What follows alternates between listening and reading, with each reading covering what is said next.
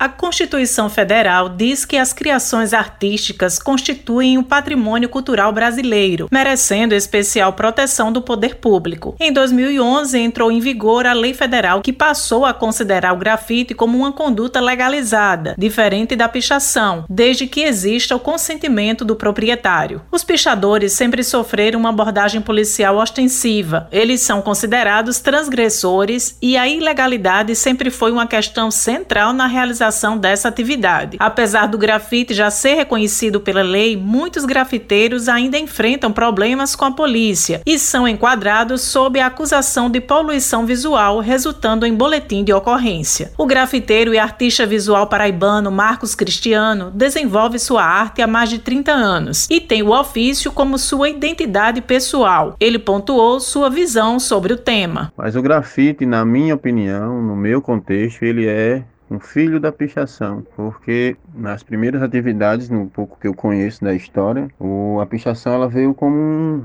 um grito de expressão, uma forma de, de, de falar para o mundo a sua opinião que estava sempre reprimida. Então, algumas pessoas encontraram numa lata de tinta e um pedaço de muro a forma de expressar seus sentimentos, suas revoltas. O educador e artista visual Tiago da Silveira pesquisa sobre a relação do grafite e a pichação. O grafite, como ele se configura hoje, ele devendo muito à cultura hip hop, ele nasceu como picho. O grafite ele veio do picho, ele veio da tag, da assinatura nas paredes de Filadélfia a partir de 67 e posteriormente nos metrôs de Nova York. Outro fato que a gente pode colocar é que a pichação só a palavra pichação só existe na língua brasileira. Se em outras línguas, inclusive no espanhol, se você colocar no Google Tradutor pichação, ela vai ser traduzida sempre como grafite. Ou seja, é só no Brasil que existe essa distinção. Ele também considerou as diferenças e similaridades entre as duas propostas de arte visual. Pichação, ela não é grafite, ela também não quer ser grafite. O grafite ele apostou na aceitação, na cor